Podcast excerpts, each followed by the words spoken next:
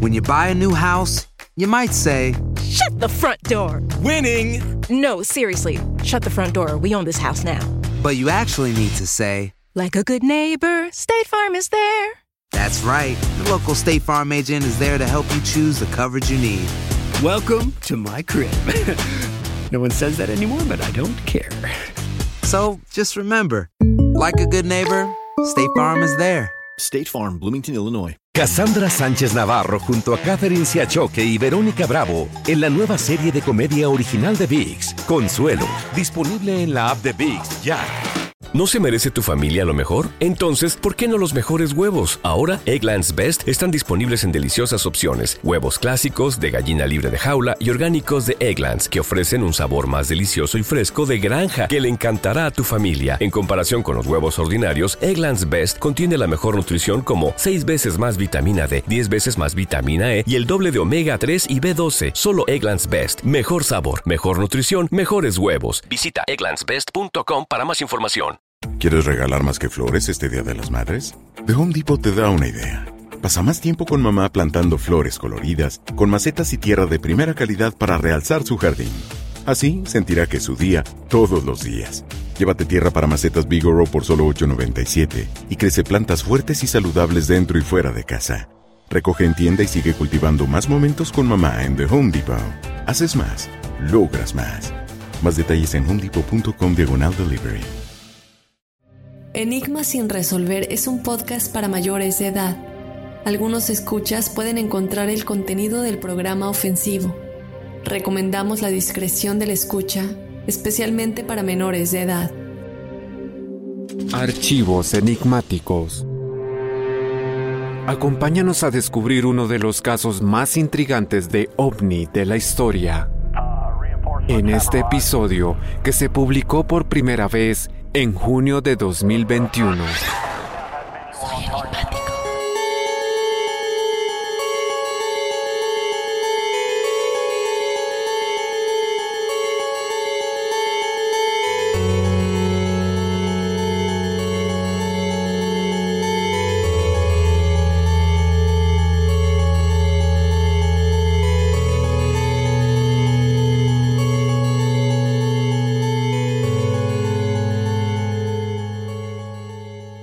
De negro, viajes en el tiempo, experimentos de manipulación mental, bases militares y ovnis son parte importante de todo lo que sucedió en el incidente del bosque Rendlesham, el cual inicia con denuncias de avistamientos inexplicables y del aterrizaje de un objeto volador no identificado en Inglaterra a finales de diciembre de 1980.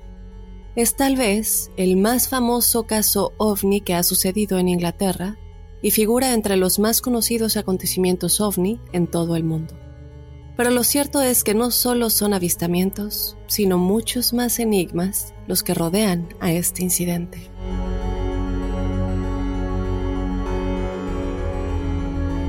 Acompáñame a analizar a detalle todo lo relacionado con el enigmático caso del incidente del bosque Rendlesham. Yo te doy la bienvenida, enigmático, mi nombre es Dafne Wegebe y como siempre no puedo continuar sin antes recordarte que nos puedes seguir en las redes sociales en donde nos encuentras como Enigmas sin resolver o de igual manera nos puedes escribir a nuestro correo si tienes alguna experiencia que contarnos paranormal o sobrenatural para que seas parte del episodio de testimoniales enigmáticos. Escríbenos a enigmas@univision.net.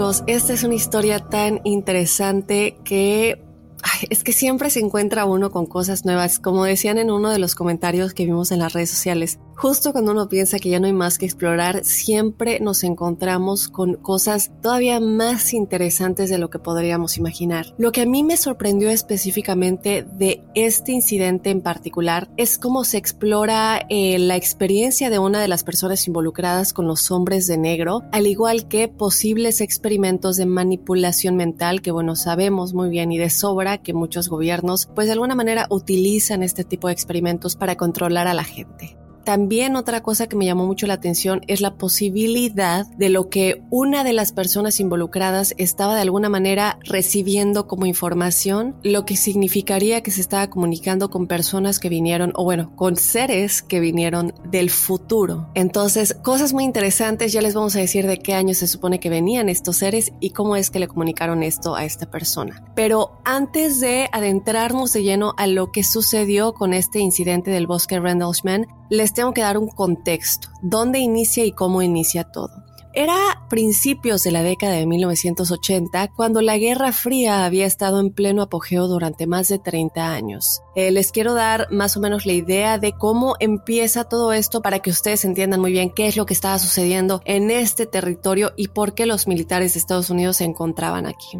La Guerra Fría ahora estaba, en estos momentos estaba entrando a una nueva fase aterradora, porque bueno, la reciente invasión de Afganistán por las fuerzas soviéticas había aumentado en esos momentos eh, las tensiones entre las superpotencias del mundo y como ya sabemos, esto siempre lleva algunas cosas al límite. También había de hecho un factor primordial en la elección del presidente Ronald Reagan, quien había hecho campaña en una plataforma que prometía tomar medidas más directas contra la percepción de belicismo de la Unión Soviética. Y bueno, para todos los que no sepan un poquito de esto, eh, cuando el presidente Ronald Reagan se convirtió en el presidente electo, él declaró muy, muy abiertamente que no estaba de acuerdo con las políticas exteriores estadounidenses que existían con anterioridad y estaba expresando abiertamente que él iba a crear un cambio con estas políticas de relaciones internacionales y todo esto. ¿Por qué no estaba de acuerdo Ronald Reagan? Bueno, él creía que la distensión que se había acordado era la razón principal por lo que este conflicto aún no se había resuelto. Él estaba decidido a romper la voluntad de su oponente, aumentando agresivamente la financiación y el despliegue de las Fuerzas Armadas de Estados Unidos. Y en efecto, eso es lo que él iba a hacer. Ahora, yo quiero que entendamos por qué esto es tan importante, porque nos damos cuenta que como muchos sabemos, no es desconocido para nosotros que eh, las luchas de poder entre países pues pueden llegar a conflictos muy grandes. En esos momentos, Ronald Reagan estaba dispuesto a enviar agresivamente todas las fuerzas militares posibles de Estados Unidos para poder vencer. La estrategia de Reagan era audaz y se había concebido en torno al concepto central de que la ya fallida economía de la Unión Soviética no podría sobrevivir a una guerra o no podrían igualar a toda la inversión militar de Reagan, quien en esos momentos esperaba que el colapso inevitable de la Unión Soviética resulte en que la población del país salga a las calles a rebelarse contra su gobierno imponiendo un cambio político. Ahora sí nos damos cuenta de lo importante que llegan a ser las acciones de los gobiernos de nuestros países y también lo amenazados que se pueden llegar a sentir cuando nosotros descubrimos cosas que tal vez no deberíamos descubrir y las mil maneras en las que pueden intentar callarnos, es por lo que es tan importante entender el concepto de lo que está sucediendo en ese momento entre Estados Unidos y la Unión Soviética y el apoyo que llegan a tener de Inglaterra, que es realmente en donde sucede todo esto, porque Inglaterra en ese momento tenía a la primer ministro Margaret Thatcher, no sé si ya han visto eh, la, serie de Crown, eh, para que se den una idea de quién era Margaret Thatcher, bueno, cuando la ven ustedes en la serie, ella es la mujer que era en esos momentos cuando el presidente Ronald Reagan fue electo, eh, la primer ministro de Inglaterra, y ella en realidad estaba de acuerdo, ella, ella estaba de acuerdo con lo que él quería hacer, porque ella, pues, de alguna manera igual tenía opiniones despectivas sobre las políticas y acuerdos que sus predecesores habían establecido en políticas exteriores, que es lo que acabamos de ver Ronald Reagan sentía de igual manera. Entonces, Margaret Thatcher se apresuró a ofrecerle apoyo al presidente estadounidense Reagan para que trasladara todos los recursos militares que él considerara necesarios a través del Atlántico y al interior de Inglaterra en preparación para un futuro ataque a través del el Canal de la Mancha y hacia el continente europeo. Es por eso que en esos momentos, en un movimiento que de alguna manera era típico de la preparación militar más amplia que en ese momento iba a ser la del presidente Reagan, se ordenó la preparación para contrarrestar cualquier posible intervención soviética. Pero ¿en dónde se estacionan estos militares? ¿En qué parte de Inglaterra? Pues bueno, todo sucedió en el área de Suffolk, en la cual había innumerables campos de aviación. Muchos de estos habían sido usados, de hecho, durante la Segunda Guerra Mundial. Dos de estos específicamente, dos de estos campos, son los que se volvieron las bases de los escuadrones 78 y 79 estos van a ser los campos o bueno, las bases más importantes en esta historia. ¿Y cuáles son estas bases? Bueno, pues estos militares estaban estacionados en la Fuerza Aérea Royal Bentwaters, que está a 80 millas de Londres, y el resto estaba alojado en la Fuerza Aérea Royal Woodbridge, 6 millas al sur. Entre estas dos bases aéreas estadounidenses hay 15 kilómetros cuadrados que son ocupados por el bosque Rendlesham. ¿Y por qué les digo esto? Porque ya vieron el título del episodio y es entre estas dos bases militares que vamos a ver todo lo que va a suceder. Ahora, para cuando el oscuro y frío diciembre de 1980 finalmente llegaba a su fin, los militares y sus oficiales al mando cumplían con sus deberes sin tener la más mínima idea de que no serían solo los soviéticos de quienes tendrían que cuidarse. Ahora sí, después de haberles dado este contexto que creo era muy importante para entender qué es lo que estaba sucediendo, vamos a comenzar a hablar de todo lo que sucedió. Eran alrededor de las 3 de la madrugada del 26 de diciembre de 1980, el día del cumpleaños de mi papi. Era una madrugada tranquila hasta que todo se vio alterado cuando el sistema de alerta de emergencia de la base aérea Royal Ben Waters se activó de la nada. Mientras todas las sirenas de la alarma sonaban por todos los pasillos de la extensa base aérea, pues todos los militares salieron alarmados, obviamente, para ubicarse en sus posiciones de disparo establecidas a lo largo de la valla perimetral en la base. Entre estos militares se encontraba el aviador Steve Longerow, que había estado patrullando a pie en la base y alrededor de sus casilleros de armas en el momento en que las alarmas se activaron inesperadamente. Cuando él se une a sus colegas, su atención se centra de inmediato en algo que se movía en las profundidades del bosque contiguo. La oscuridad que generalmente se veía entre los árboles y pinos del bosque Randlesham estaba ahora iluminada de manera antinatural, así es como ellos lo declaran como algo antinatural, con luces rojas. El extraño brillo parecía como si estuviera siendo proyectado por una serie de objetos que se lanzaba de un lado a otro a gran velocidad. Los soldados miraban esto con una mezcla de miedo y desconcierto mientras las luces continuaban volando de manera errática. Ahora, estas luces no estaban solamente volando de manera como hemos visto con otras apariciones de objetos voladores no identificados, no. Estas luces realmente lo extraño es que a veces chocaban y rebotaban entre sí. Y cuando chocaban salían como, mm, bueno, resultaba como en una breve lluvia de chispas rojas brillantes y se escuchaba como un fuerte choque metálico, es como ellos lo describían antes de moverse nuevamente en direcciones opuestas. O sea que estos choques realmente no les causaban tal vez algún daño porque continuaban volando después de esto, a pesar de que sí se escuchaba este ruido metálico y también se veían como estas chispas. Em, lo cual no sé, a mí me hizo pensar cuando yo empecé a ver esto que tal vez eran choques voluntarios y no involuntarios, o sea, no eran como accidentes porque no era la primera vez, era algo constante que ellos hacían. Volaban erráticamente de un lugar a otro, chocaban entre sí y otra vez volaban en direcciones opuestas. Otra cosa que distinguía estos objetos es que en varias ocasiones estos se elevaban lentamente por encima de la línea de árboles hacia el cielo, después se quedaban flotando perfectamente quietos como si estuvieran realizando algún tipo de vigilancia de la base aérea. Para el personal de servicio en la torre de control, los objetos también, lo que ellos dicen es que eran claramente visibles, pero extrañamente, chicos, no tenían, ellos no estaban recibiendo señal en sus radios y radares. Entonces se dio la orden de que todo el personal permaneciera dentro de la cerca perimetral y no hicieran otra cosa más que observar los objetos, que no se les disparara, porque realmente no sabían con lo que estaban lidiando. En ese momento, en la otra base aérea, Royal Woodridge, todo había permanecido quieto y en silencio, todo estaba normal. Ellos no, estaban presenciando lo que se estaba viviendo en la base aérea de Bentwaters, pero sí llegó un momento en el que los guardias estacionados en la entrada este enviaron un mensaje de radio informando que habían observado una avioneta descendiendo lentamente hacia el bosque a poca distancia del campo de aviación. Cassandra Sánchez Navarro junto a Catherine Siachoque y Verónica Bravo en la nueva serie de comedia original de VIX, Consuelo, disponible en la app de VIX ya.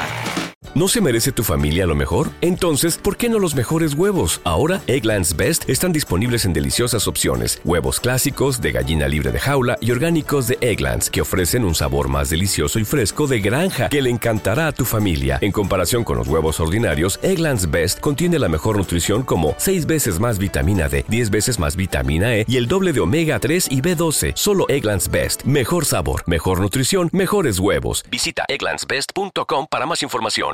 ¿Quieres regalar más que flores este Día de las Madres? The Home Depot te da una idea. Pasa más tiempo con mamá plantando flores coloridas, con macetas y tierra de primera calidad para realzar su jardín. Así sentirá que es su día todos los días. Llévate tierra para macetas Bigoro por solo $8.97 y crece plantas fuertes y saludables dentro y fuera de casa. Recoge en tienda y sigue cultivando más momentos con mamá en The Home Depot. Haces más, logras más. Más detalles en homedepot.com diagonal delivery. Ahora ellos dijeron una avioneta, aunque hasta el día de hoy no creemos que sea realmente una avioneta, simplemente ellos no sabían pues que podría ser otra cosa. En ese momento pues lo más lógico era una avioneta y es lo que ellos dijeron que habían visto. El oficial a cargo en este momento era el teniente coronel Charles Holt. Y esta persona es tan importante en esta historia, chicos, y una de las personas a las que yo en lo personal más admiro en todo esto porque es el único que se aferró a encontrar la verdad, además de algunos otros que vamos a estar viendo mientras la historia se desarrolla, pero este es uno de los que desafió mucho lo que pues autoridades, de alguna manera sus superiores y otra gente que se empezó a involucrar en la investigación, le decían pues que no era nada y que prácticamente estaban locos. Pero Charles Holt, este coronel, nunca, nunca se rindió y vamos a ver cómo al final del episodio él apoya 100% a todos sus oficiales militares que habrán visto o vivido algo en esta experiencia. Rápidamente, él lo que hizo fue ordenar a una de las patrullas de la base que se dirigiera al bosque para confirmar la validez del avistamiento. El grupo enviado al bosque por el coronel estaba formado por tres hombres, el sargento Jim Peniston. Voy a decir varios nombres, chicos, por favor pongan atención a cada uno de ellos porque uno se puede llegar a confundir y a mí me pasaba mientras iba desarrollando la historia, pero recuerden, Charles Holt es el coronel, él envía a tres oficiales en patrulla, o bueno, a tres militares, a investigar ese objeto volador que había visto el personal de servicio en la torre de control. Y los que van es Jim Peniston, que es también otra persona súper importante y alguien que va a recibir unos mensajes que podrían decirnos que estos seres venían del futuro. El otro que iba con él es el aviador de primera clase John Burroughs, y también otro sargento llamado Ed Cavanzag. Cuando los militares estadounidenses entraron con cautela en la línea de árboles, el aire a su alrededor comenzó a cambiar lentamente. Cuanto más avanzaban hacia el bosque, más cálido parecía hacerse también se dieron cuenta de algo muy muy peculiar enigmáticos y es que comenzaron a escuchar un zumbido que sonaba como si aumentara gradualmente con intensidad. Ellos obviamente estaban muy nerviosos, pero de pronto se sorprendieron cuando encima del zumbido comenzaron a escuchar, no sé, muchos gritos que sonaban al mismo tiempo, pero que eran gritos antinaturales, no, no, no lo pueden describir como algo normal o como voces humanas. Ellos dicen que estos gritos iban en aumento y en aumento, que eran varios como en coro y que venían de un lugar no muy lejos de su posición, por tanto estaba cerca de ellos. Mientras luchaban rápidamente por recuperar la compostura, los tres sargentos se dieron cuenta de que lo que acababan de escuchar era el ganado en una granja cercana y que este ganado pues aparentemente estaría en presencia de alguien o de algo. Y uno podría pensar, bueno, pues esto es normal, es una granja, es lo que pasa, pero no realmente. Y encima estamos hablando de que era la madrugada. ¿Quién eh, a esas horas de la madrugada estaría haciendo algo con el ganado? Entonces, en ese punto, Jim Peniston tomó la decisión de que el grupo tenía que separarse y le ordenó a Ed Cavanzag que siguiera la línea de árboles en dirección de regreso a la base aérea mientras que él y John continuarían adentrándose a las profundidades del bosque. No habían ido muy lejos cuando de repente se encontraron con lo que parecía ser un extraño objeto metálico flotando sobre el suelo. Jim Peniston, él era un especialista en identificación de aviones y nunca había visto nada que perteneciera a las fuerzas aéreas soviéticas o estadounidenses que se pareciera a lo que tenía enfrente en ese momento. Estamos hablando de un experto que conoce y sabe identificar a todo tipo de aviones. Pero lo que él dice con respecto a este eh, objeto, bueno, no solamente él, también John Burroughs, es que tenía una forma triangular lo que me hace pensar en el por qué tal vez los otros habrían dicho que era una avioneta, pero que también tenía una superficie cubierta por una combinación de grandes luces rojas y azules que eran más pequeñas, o sea, las azules eran más pequeñas que las rojas. Este parecía estar emitiendo una ligera niebla de color mostaza sobre el suelo. Recordemos que este objeto está estacionado a pocos centímetros del suelo, no está flotando entre los árboles, no realmente está a una altura muy baja que ellos pueden verlo enfrente de, ellos y detectar todas estas cosas muy muy de cerca. Por otro lado, cuando los aviadores avanzaron lentamente hacia el objeto, este permaneció en silencio y completamente inmóvil, contrario a lo que uno pensaría, ¿no? Que tratarían de huir pero no fue así. Mientras se acercaban, Jim Peniston se sorprendió por la falta de características reconocibles de cualquier parte exterior de la nave. Es decir, normalmente tendría que haber algún tipo de propulsión o sistema de escape, pero no había nada y tampoco había ningún tipo de mecanismo de dirección. Por otro lado, también él notó algo, pues creo que lo más básico, que es que no había ningún tipo de tornillo o bueno, pernos o remaches y la superficie de la nave parecía ser una estructura sólida. Si vemos un avión, por ejemplo, eh, vemos cómo tiene estos distintos niveles, los sujetadores, las alas del avión eh, y no tenía nada de lo que cualquier nave, por lo menos hecha por un humano, tendría que tener. En este momento, John Burroughs se detuvo a una corta distancia de la nave y observó cómo Jim continuó caminando hasta donde la nave estaba flotando. Jim Peniston parecía estar completamente fascinado por lo que estaba viendo. Estamos hablando de una persona que ama y se especializa en aviones, por tanto está viendo algo que nunca en su vida había visto ni estudiado, ni en libros ni en la vida real. Ahora, en ese momento, Jim, la cosa que más le llamó la atención es que esta nave tenía una serie de extraños símbolos que estaban grabados en el orificio exterior del objeto, que más tarde describiría como antiguos jeroglíficos egipcios. Y aquí ya comienza para mí lo misterioso. Y algo, algo que a mí me encantó ver es que, bueno,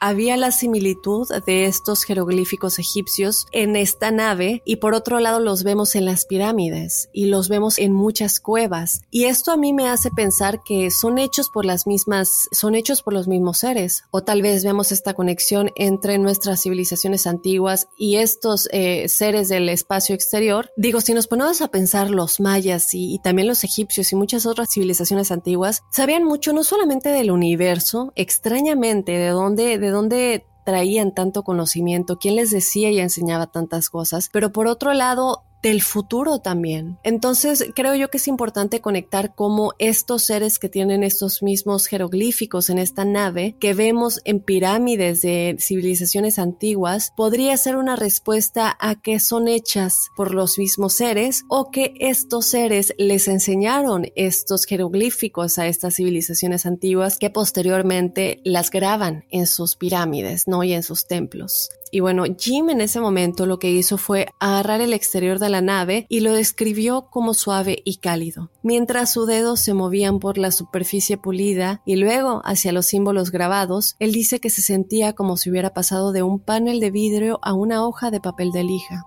También pudo discernir lo que parecía ser una sensación de zumbido que se generaba bajo las yemas de sus dedos. Él dice que de repente sintió una sacudida física como si una corriente eléctrica pasara por todo su cuerpo. En ese momento, los jeroglíficos se iluminaron y quedó temporalmente cegado por una intensa luz blanca que oscureció por completo su vista. Mientras Jim Peniston luchaba por recuperar el enfoque, pudo ver algo muy muy interesante que es donde nos vamos a conectar con los viajes en el tiempo. Y es que él dice que estaba viendo corrientes de unos, o sea, números uno y ceros bailando alrededor del borde de su campo de visión. Recordemos, recibe esta luz, se queda cegado por esta luz y creo yo me imagino en esta en este momento en el que estás viendo todo como muy brillante o blanco, es cuando empieza a ver como estos números unos y ceros en el borde de su campo de visión. Esta sensación continuó durante varios minutos antes de llegar a su fin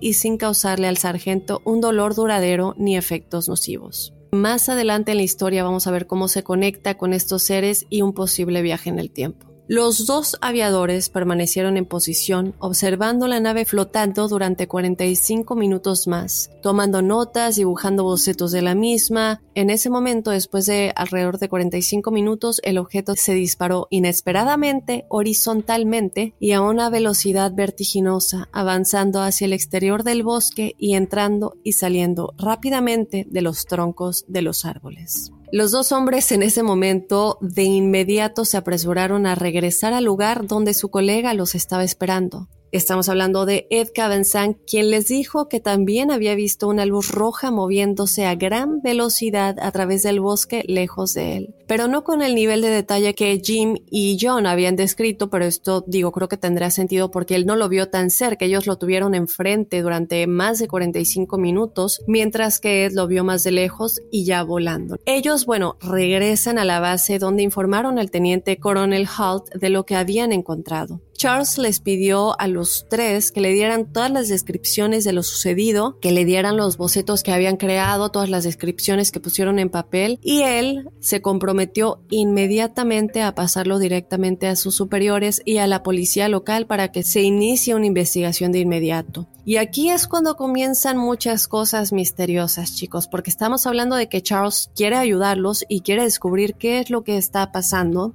y digo, el paso más lógico es dárselo a sus superiores y a la policía local. Varios militares fueron enviados a la ubicación que había sido descrita por Jim Peniston y John Burroughs e informaron que habían encontrado extrañas hendiduras en el suelo junto con lo que parecían ser marcas de quemaduras. Ahora estamos hablando del terreno, el suelo del terreno en el que esta nave había estado flotando.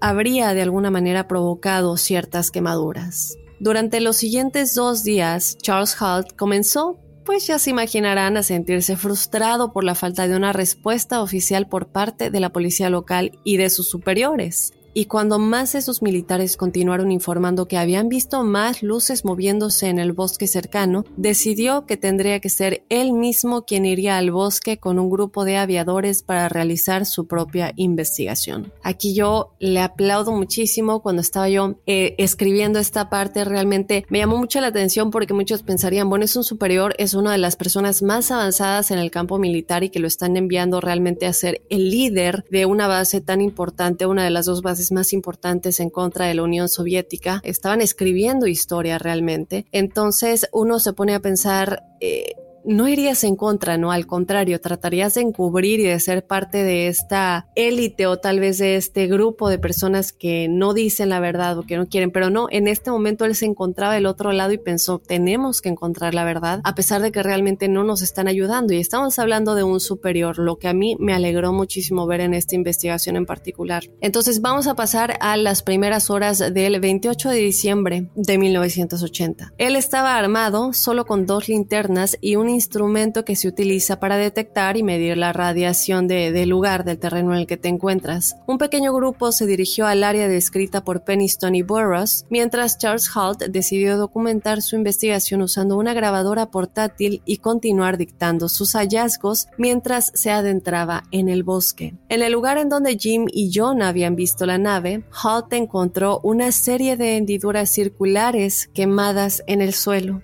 Lo más peculiar es que éstas formaban un patrón triangular más grande. Además de esto, se encontraron marcas similares en los lados de los troncos de los árboles que se encontraban alrededor de donde la nave fue encontrada, así como en las ramas y raíces quemadas. Cuando los aviadores investigaron las marcas de quemaduras más de cerca, encontraron que las lecturas del instrumento que llevaban para detectar eh, lo que les decía, ¿no? Detectar y medir la radiación del lugar, del terreno en el que se encontraban, ellos se dieron cuenta que estos aumentaron al doble los niveles aceptados de radiación que se encontraba en el lugar.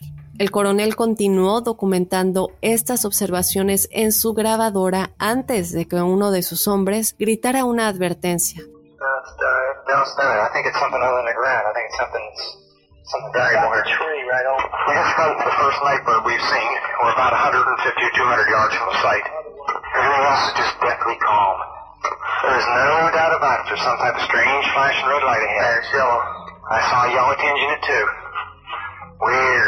It, it, appears that he may be moving a bit this way.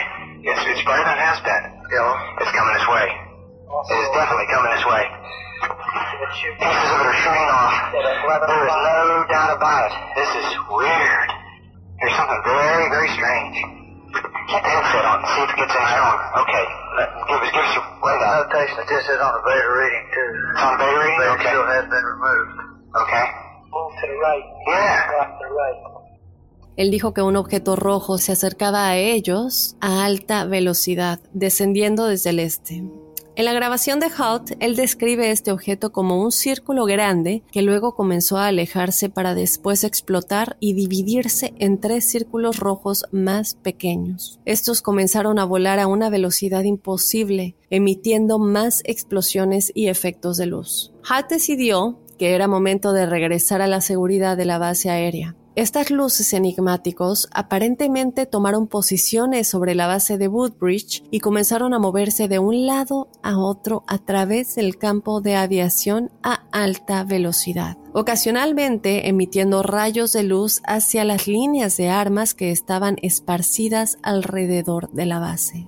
Tres horas más tarde, las luces se alejaron a alta velocidad pasando por encima de la otra base aérea, la base Bentwaters, dejando a los militares estadounidenses en ambas bases preguntándose qué era lo que acababa de pasar. A pesar de que ustedes podrían estar pensando que ya se acabó la experiencia, vamos a comenzar a examinar las posibilidades y en esta parte, chicos, no solamente vamos a examinar las posibilidades, porque también vamos a ver otras cosas extrañas que estuvieron sucediendo que tal vez nos puedan ayudar a entender quiénes estaban involucrados en todo esto. Entonces comencemos ya a examinar lo que sucedió después de estos supuestos avistamientos. Estos hechos de todo lo que sucedió en el informe de Charles Holt, estamos hablando de todas las grabaciones que él tenía cada vez que se acercaba a este lugar, lo que veía, lo que le decían y todo esto, fueron inmediatamente descartados por las autoridades estadounidenses y británicas. Estas autoridades condenaron el documento como una clase magistral de ingenuidad y malentendido por parte de todo el personal que había sido nombrado en él. De hecho, enigmáticos, todo el asunto podría haberse olvidado por completo si no hubiera sido el segundo incidente de este tipo que tuvo lugar en la base aérea Royal Ben Waters. ¿Y cuál fue el primero? Bueno, pues en agosto de 1956, operadores de radar de la base detectaron un grupo de objetos que se acercaba desde el mar a una velocidad aproximada de mil millas por hora un avión de transporte C-47 que había llegado a Londres por las aguas bentónicas se vio obligado a chocar contra un tablero cuando una luz blanca que se movía rápidamente se cruzó repentinamente en su camino sobresaltando al piloto. Cassandra Sánchez Navarro junto a Catherine Siachoque y Verónica Bravo en la nueva serie de comedia original de VIX, Consuelo, disponible en la app de VIX ya. ¿Te preocupas por tu familia? Entonces, ¿por qué darles solo huevos ordinarios cuando pueden disfrutar de lo mejor? Eggland's Best, los únicos huevos con ese delicioso sabor fresco de granja, además de la mejor nutrición, como 6 veces más vitamina D, 10 veces más vitamina E y 25% menos de grasa saturada que los huevos regulares, además de muchos otros nutrientes importantes. Así que, dales los mejores huevos. Eggland's Best, mejor sabor, mejor nutrición, mejores huevos. ¿Quieres regalar más que flores este Día de las Madres? The Home Depot te da una idea. Pasa más tiempo con mamá plantando flores coloridas, con macetas y tierra de primera calidad para realzar su jardín. Así sentirá que es su día todos los días. Llévate tierra para macetas Bigoro por solo $8.97 y crece plantas fuertes y saludables dentro y fuera de casa. Recoge en tienda y sigue cultivando más momentos con mamá en The Home Depot. Haces más, logras más. Más detalles en homedepot.com diagonal delivery. Se hicieron, evidentemente, llamadas al territorio de control de la base aérea Royal Lakenheath, ubicada a 60 millas al norte, y confirmaron que ellos también estaban registrando múltiples naves no identificadas en sus radares. No mucho después de esto, los equipos de tierra estacionados en Lakenheath informaron grupos de objetos luminosos de color verde y rojo que se movían en el cielo al sur de la base. Dos aviones de combate se apresuraron a interceptar a las naves no identificadas y no pasó mucho tiempo realmente para que avisaran que ya tenían las naves a la vista. ¿Qué pasa después? Bueno, ellos logran tener a las naves y casi inmediatamente uno de los pilotos se vio obligado a abandonar la persecución ya que sus instrumentos de vuelo comenzaron a funcionar mal, lo que evidentemente podría ocasionar un accidente fatídico seguido de su muerte. El piloto que quedaba informó posteriormente que uno de los objetos lo había superado y maniobrado por completo y que luego lo persiguió agresivamente. Cuando el gobierno del Reino Unido más tarde intentó descartar oficialmente estos incidentes como una lluvia de meteoritos, y vamos a ver varias explicaciones que a mí me dejan así como, ¿cómo es posible que nos quieran ver la cara de esta manera? El gobierno del Reino Unido les dice a sus militares que no, que realmente era una lluvia de meteoritos, pero encontraron que pocas personas estaban dispuestos a aceptar esta versión de los hechos. La investigación sobre estos avistamientos se le asignó al general Charles Gabriel, que en ese momento se desempeñaba como comandante en jefe de las fuerzas aéreas aliadas en Europa. Y esta es otra persona que es muy importante en este caso porque creo que a diferencia de Charles Holt es una de las personas que más se esforzó por esconder la verdad. ¿Qué es lo que hizo este general? Bueno, Gabriel tardó más de dos semanas en llegar a la base aérea Royal Ben Waters y cuando llegó todos los militares se dieron cuenta rápidamente de lo obvio. Él no estaba buscando ayudar a los enigmáticos, ni tampoco estaba buscando, mm, no sé, hacerles creer que les creía o que los iba a ayudar a encontrar la verdad. Según Gabriel y sus investigadores, los objetos que se habían observado descendiendo sobre la base el 26 de diciembre eran los restos de un cohete soviético que había estado volviendo a entrar a la atmósfera de la Tierra.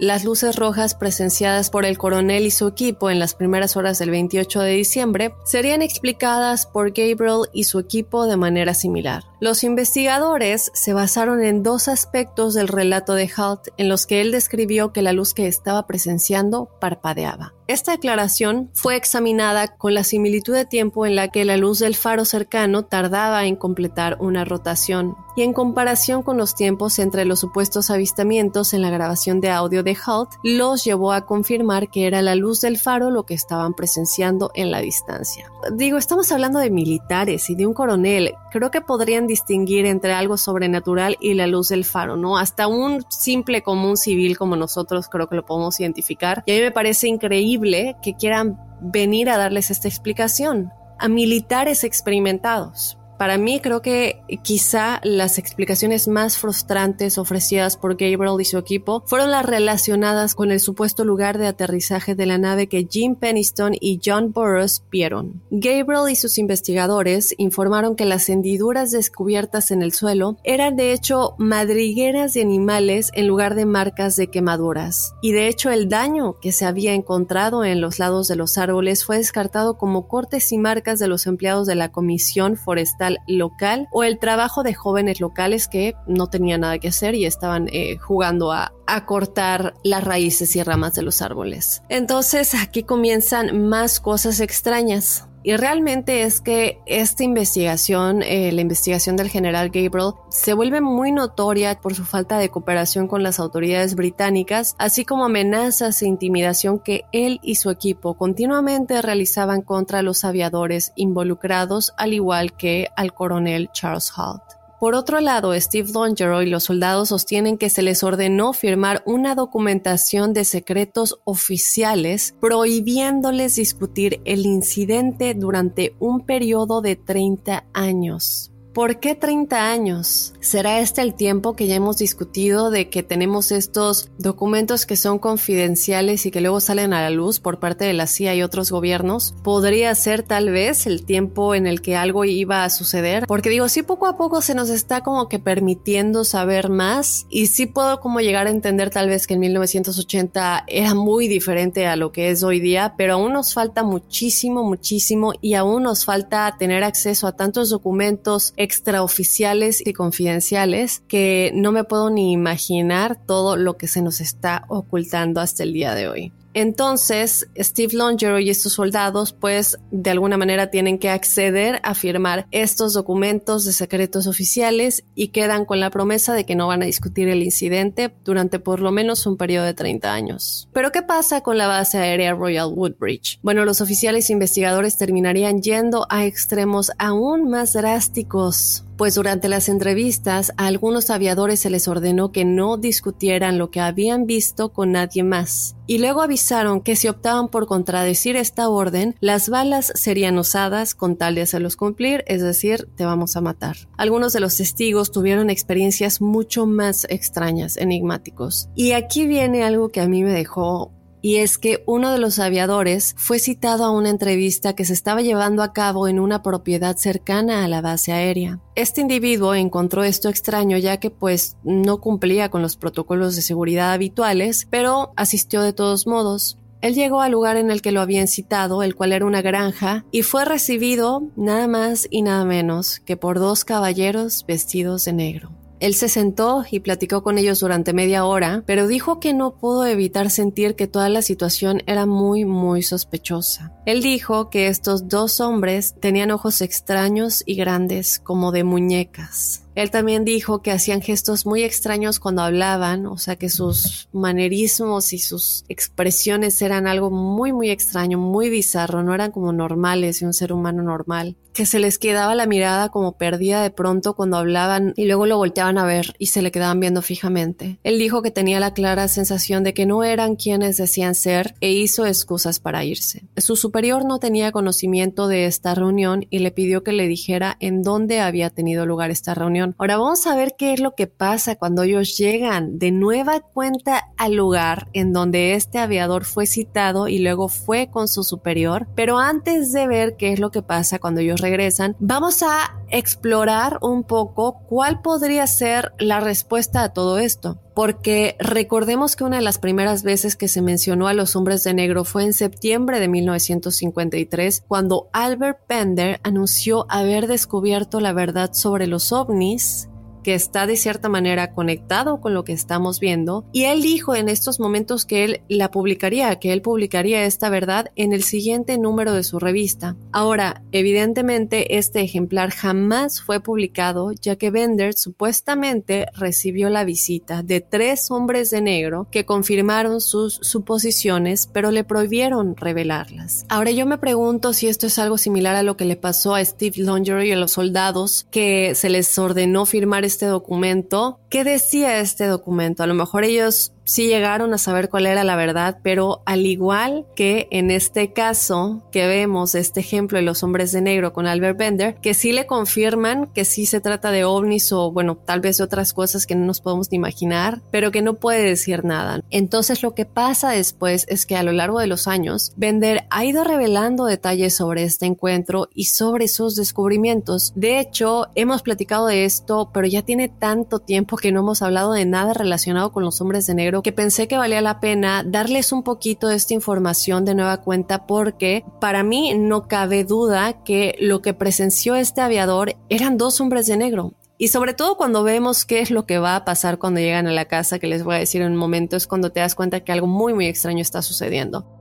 Hay un investigador, de hecho, llamado Bill Moore, que cree que estos hombres de negro son un gremio que forma parte de la Oficina de Investigaciones Especiales de la Fuerza Aérea, que fue un departamento que se formó alrededor de 1948 y que después se le adjudicó una parte al FBI para fortalecer sus investigaciones en todos los temas que estuvieran relacionados con la Fuerza Aérea. Se cuenta que básicamente cuando ocurre un fenómeno ovni o cuando ocurre algo relacionado con esto, su función es confundir o amenazar a las personas que conocen sobre el tema y quitar del ojo público cualquier evidencia que pueda dar prueba de que estos seres existen. Y digo, si aquí nos damos cuenta con lo de confundir o amenazar, me parece muy lógico que este general que estaba a cargo de la investigación les trate de decir que eran partes de un cohete que estaba entrando a la atmósfera de nueva cuenta o que si era la luz del faro cercano, digo cosas que son explicaciones que realmente no tienen sentido. Ahora, en cuanto a las características físicas de estos hombres, se dice que van completamente vestidos de negro. Normalmente es un traje negro con corbata negra y camisas blancas. Se dice que viajan en automóviles negros, especialmente los que son tipo Cadillac, y también se dice que se ven muy muy pálidos. Su voz es un poco extraña, especialmente porque se dice que suenan un poco más como robots que como humanos. Tienden a tener una actitud muy amable, pero al mismo tiempo muy bizarra y extraña, no como un humano normal.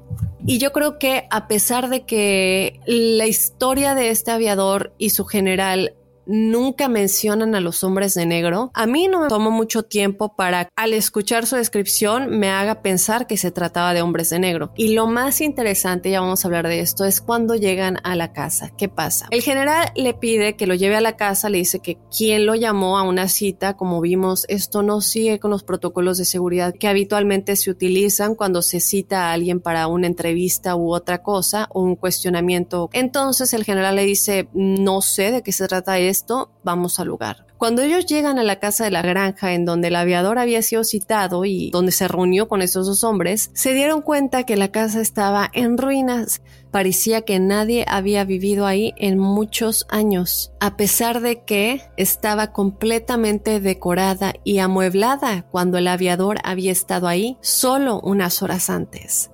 ¿Qué explicación le podemos dar a esto? Había estado ahí solo unas horas antes y la casa estaba en perfectas condiciones, decorada, amueblada. Y de hecho todo este episodio afectó al aviador muchísimo hasta el punto de que tuvo que buscar terapia en los meses posteriores, porque él sabía que había estado en contacto con seres completamente sobrenaturales. Los esfuerzos abiertos y agresivos por pasar por alto el incidente por parte de las autoridades estadounidenses parecían estar en marcado contraste con sus hallazgos oficiales. Si lo que encontró el hombre en las dos bases aéreas fue simplemente una notable convergencia de fenómenos naturales. Entonces yo quiero saber por qué, chicos, sus superiores harían todo lo posible para intentar suprimir cualquier testimonio de los avistamientos. Vamos a tomar en cuenta todas las posibilidades y darle paso a los escépticos, pensando que no sé.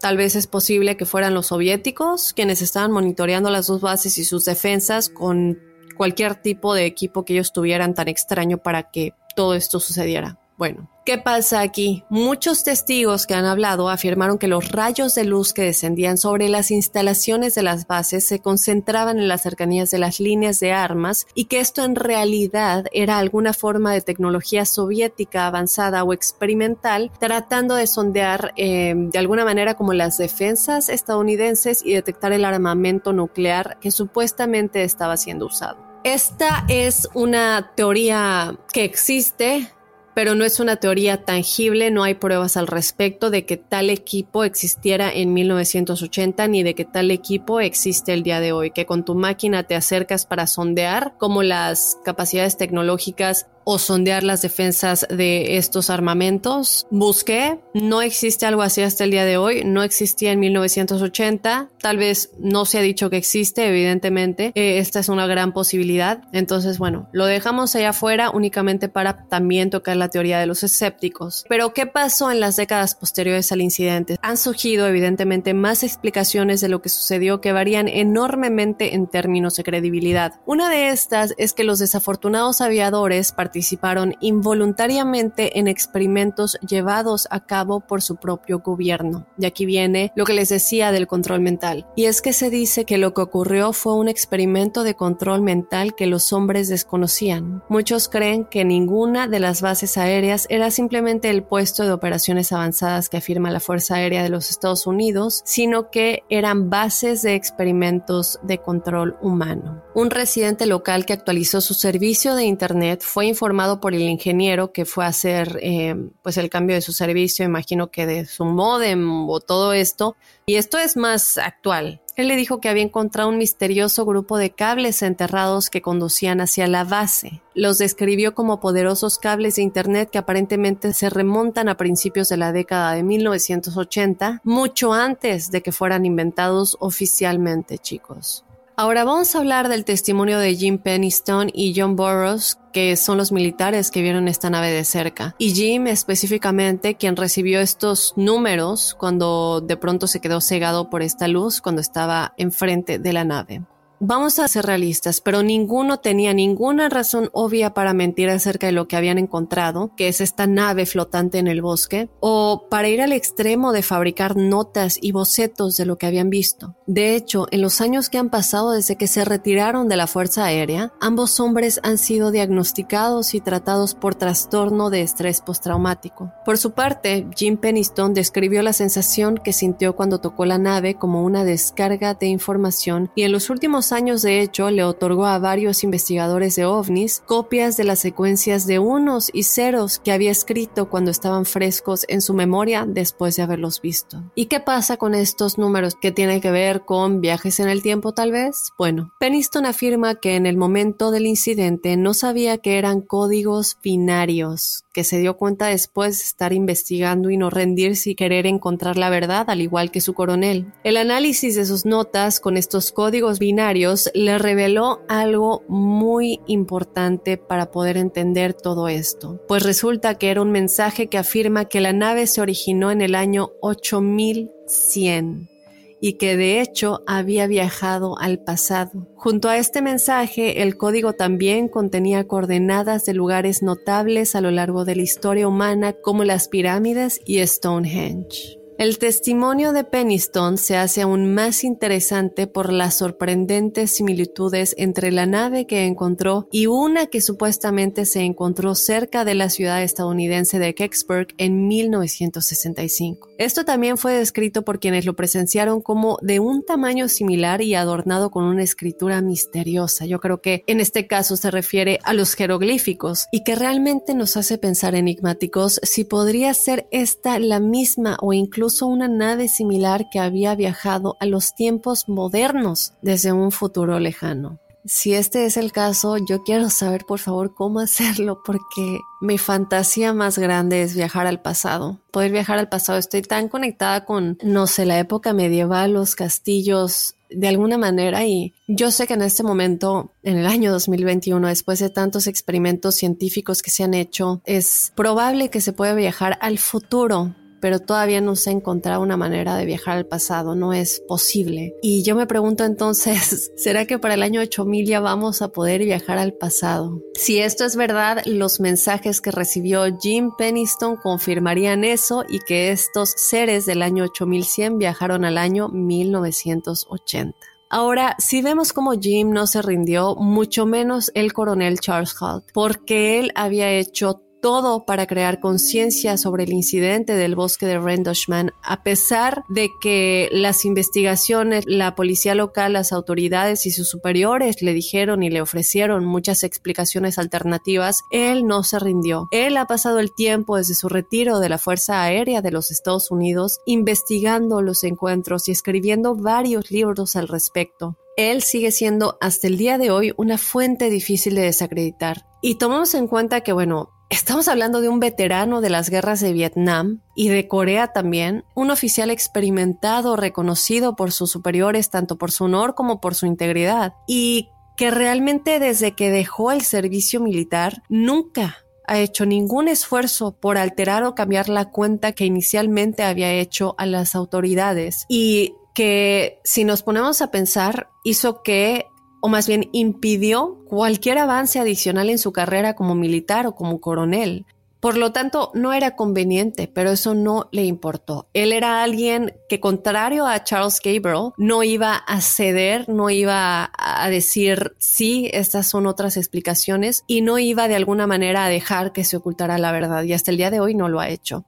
Desde luego que hay pocas dudas de que al menos algo de lo que informaron los involucrados durante el incidente del bosque Rendlesham efectivamente tuvo lugar y es muy difícil de explicar utilizando medios convencionales. Así que chicos enigmáticos, esto solo puede dejarnos para concluir que algo inexplicable hizo una visita a la zona rural de Suffolk en esa fría mañana de diciembre hace más de 40 años. Yo quiero saber ustedes qué es lo que opinan. Vayan a nuestras redes sociales, por favor, a comentar. Estamos en Instagram y en Facebook como Enigma sin resolver. Déjame saber si crees que estos dos hombres eran hombres de negro. Déjame saber si estos códigos binarios realmente le dejaron saber a Jim Penniston que esta nave y estos seres venían del año 8100 y ¿Cuál es el motivo de que hayan venido? ¿Qué es lo que nos quieren decir? Eh, yo creo que también de alguna manera está un poco conectado a todos los eh, crop circles que se encuentran en muchos lugares alrededor de nuestra Tierra y que son mensajes de seres que vienen del futuro, de seres que tienen información y que tal vez es una nueva forma de comunicación en el futuro y que así como se comunicaban con los egipcios, con los mayas y con muchas civilizaciones antiguas, están buscando de nueva cuenta comunicarse con nosotros por medio de muchas cosas más que poco a poco estamos descubriendo. Así que bueno, yo me quedo en espera de saber qué es todo lo que ustedes opinan, chicos. Les recuerdo que por favor escuchen el podcast desde la aplicación de Euforia si se encuentran en el territorio de Estados Unidos. Esto ayuda mucho a Enigmas sin resolver. De verdad que podemos seguir de una manera más fácil y continuar con este proyecto si por favor nos hicieran el favor valga la redundancia, de seguirnos desde la aplicación de Euforia si se encuentran desde Estados Unidos. Y bueno, pues de esta manera ya me voy a despedir. Yo te espero en el episodio del jueves con los testimoniales enigmáticos. Quedo en espera de tus historias para compartirlas en este episodio bonus semanal de testimoniales y te espero el próximo lunes con el episodio principal explorando otro enigma sin resolver. Soy enigmático.